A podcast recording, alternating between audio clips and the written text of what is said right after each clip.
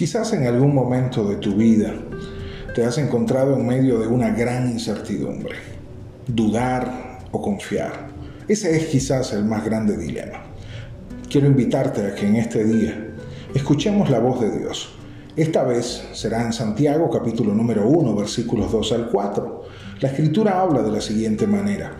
Hermanos míos, tened por sumo gozo cuando os halléis en diversas pruebas sabiendo que la prueba de vuestra fe produce paciencia, mas tenga la paciencia su obra completa, para que seáis perfectos y cabales, sin que os falte cosa alguna.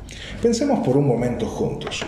En situaciones, nuestra vida espiritual puede parecerse a un péndulo que oscila entre la certeza de la fe y la incertidumbre de la duda. Esto debido a que somos humanos, nuestros miedos, nuestras angustias, podrían hacernos pensar de una manera diferente en cada circunstancia. Sin embargo, la clave de esta situación no reside en si podremos o no batallar contra estos sentimientos, sino cuándo y cuánto nos mantendremos de un lado u otro.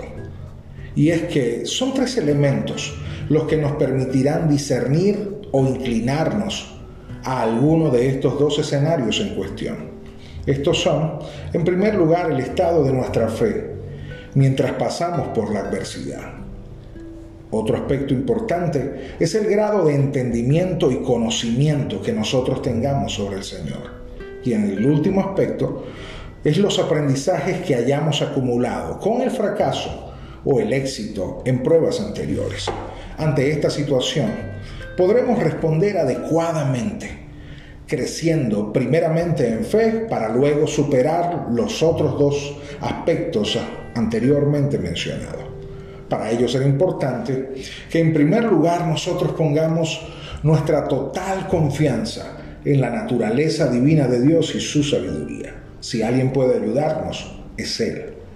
Un segundo aspecto importante es que asumamos las dificultades desde la perspectiva que nos hablan o nos plantean las sagradas escrituras. Y en tercer lugar, que estemos conscientes y tengamos presentes las promesas de Dios en cada una de nuestras situaciones.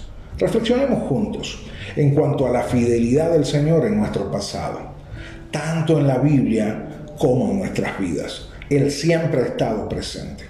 Una fe estable y sólida solo será el resultado de nuestra elección por confiar en el Señor por encima de la sabiduría humana y sus concepciones. Y todo ello porque nuestra visión del mundo es limitada y variable, no siendo así con las verdades que la palabra de Dios nos revela.